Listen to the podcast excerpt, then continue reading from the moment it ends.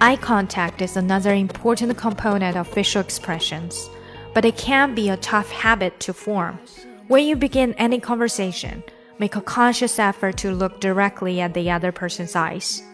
Then maintain eye contact that's comfortable, glancing away and bringing your focus back occasionally so that you don't look as though you're glaring. 又到了周二，我们读 powerful phrases for dealing with difficult people。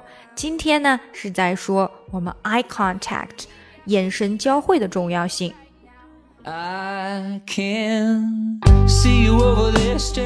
更详细的讲解，请点击我的名字查看听力阅读专项提升。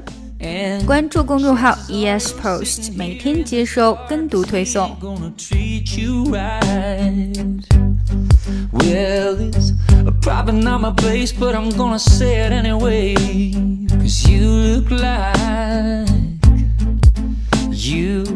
Hadn't felt the fire, had a little fun, hadn't had a smile in a little while.